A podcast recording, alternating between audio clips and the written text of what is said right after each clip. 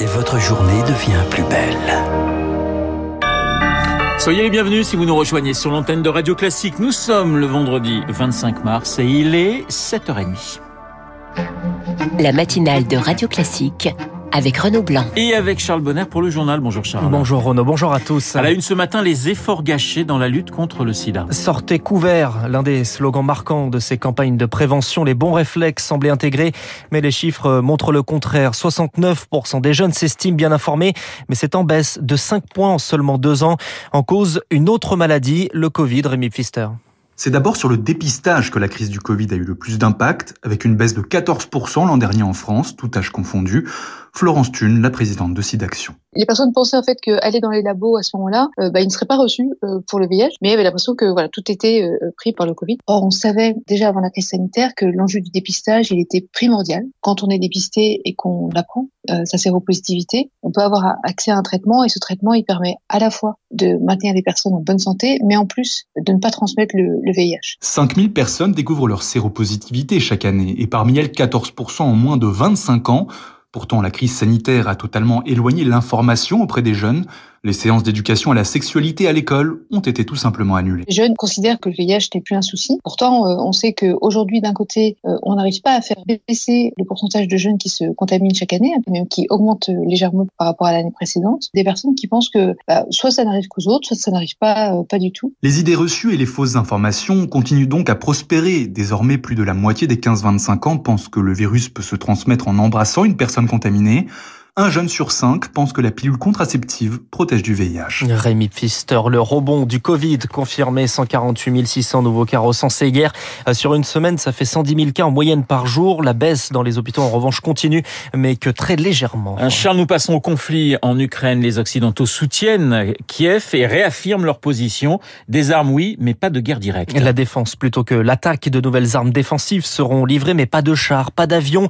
Éviter de devenir co-belligérants, c'est la stratégie résumée par Emmanuel Macron, arrêter la guerre sans faire la guerre. Alors pour aider l'Ukraine, les Occidentaux fournissent aussi du renseignement militaire avec notamment de la surveillance aérienne, une aide stratégique pour Jean-Pierre Darnis de la Fondation pour la recherche stratégique. Il y a des satellites d'observation hein, américains, mais pas seulement, qui peuvent être radars ou optiques. Les avions radars de l'OTAN, les fameux AWACS. N'oublions pas que les Occidentaux ne peuvent pas faire voler d'avions dans l'espace ukrainien. Les Américains disent on ne va pas jusqu'à désigner des objectifs et transmettre directement les données aux Ukrainiens qui pourraient frapper de manière automatique c'est ce que j'appellerais une bulle informationnelle tactique très bien utilisée par les Ukrainiens qui explique la supériorité actuelle, en particulier leur capacité de détection et de frappe des objectifs russes. Un propos recueilli par Marc Tédé. De nouvelles sanctions décidées par les États-Unis contre des députés et des entreprises russes. Le G7 et l'Union européenne vont également sanctionner toute transaction impliquant les réserves d'or de la Russie. Des sanctions, mais aussi des menaces. Joe Biden promet une réponse de l'OTAN si la Russie utilise des armes chimiques, mais aucune ligne rouge n'est fixée. Emmanuel Macron préfère, je cite, l'ambiguïté stratégique et la discrétion. L'OTAN s'y prépare et envoie du matériel de protection aux armes chimiques et biologiques en Ukraine. Et les combats qui ont provoqué le déplacement de plus de la moitié des enfants ukrainiens. Et la bataille s'intensifie encore à Kiev. Mariupol toujours bombardé. Au total, plus de 3 millions et demi d'Ukrainiens ont quitté le pays, la grande majorité vers la Pologne où se rend aujourd'hui Joe Biden. Le président américain en déplacement à 80 km de la frontière pour un point sur la réponse humanitaire. Il ira rencontrer ensuite des soldats américains positionnés dans la région. Dans ce contexte de tension en Europe de l'Est, la Grèce achète six rafales et trois frégates de défense à la France et renforce l'alliance entre les deux pays, montant de l'opération 5 milliards et demi d'euros. Et pendant ce temps, Charles, les Européens réfléchissent à leur dépendance au gaz russe. Oui, c'est l'objet d'un sommet européen qui se poursuit en ce moment même.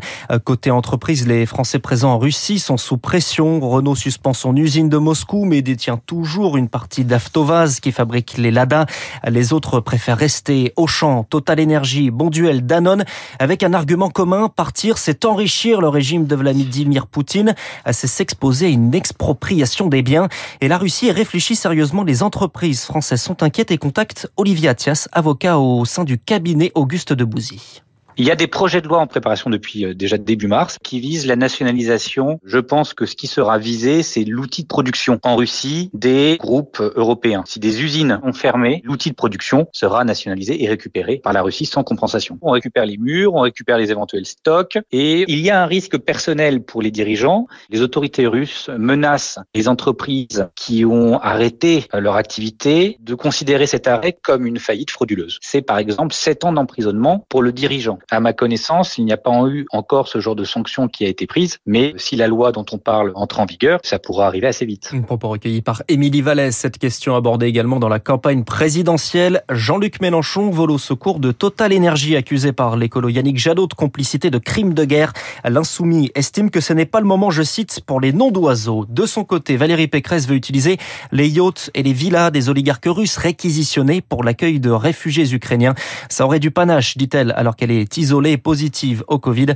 Elle va continuer sa campagne à distance. Il reste donc un peu plus de deux semaines avant le premier tour et 48 800 000 Français sont inscrits sur les listes électorales. C'est 95% des Français en âge de voter. Vous écoutez Radio Classique, il est 7h35. Yvan Colonna est inhumé aujourd'hui à 15h dans son village corse de Cargèse. L'assassin du préfet Erignac a toujours clamé son innocence et sa mort suscite de l'émotion au point que la collectivité de Corse a mis ses drapeaux en berne. C'est une insulte à la famille Erignac selon Gérald Darmanin.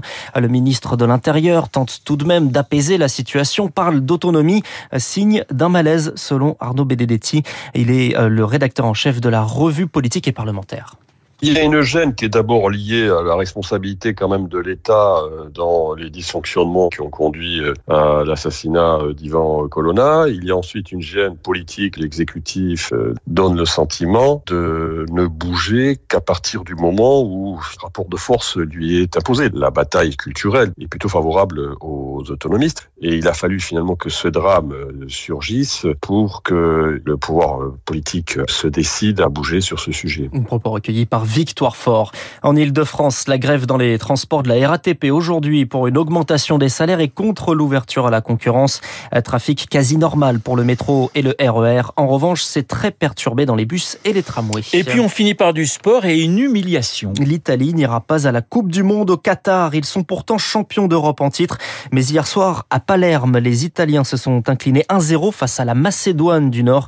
L'Italie avait déjà raté le mondial en 2018. Les Bleus sont tenants du titre, vous le savez bien, ils sont déjà qualifiés et je donc ce soir en amical contre la Côte d'Ivoire, c'est au Vélodrome de Marseille. le retour de Didier Deschamps Marseille, lui qui a été joueur et puis entraîneur de l'OM, absolument. tout gagné avec l'OM. C'est vrai qu'il a tout gagné avec l'OM. Merci Charles, on vous retrouve à 8h30 pour un prochain point d'actualité. Il est 7h37 dans un instant. Les spécialistes Bruno Jambard et François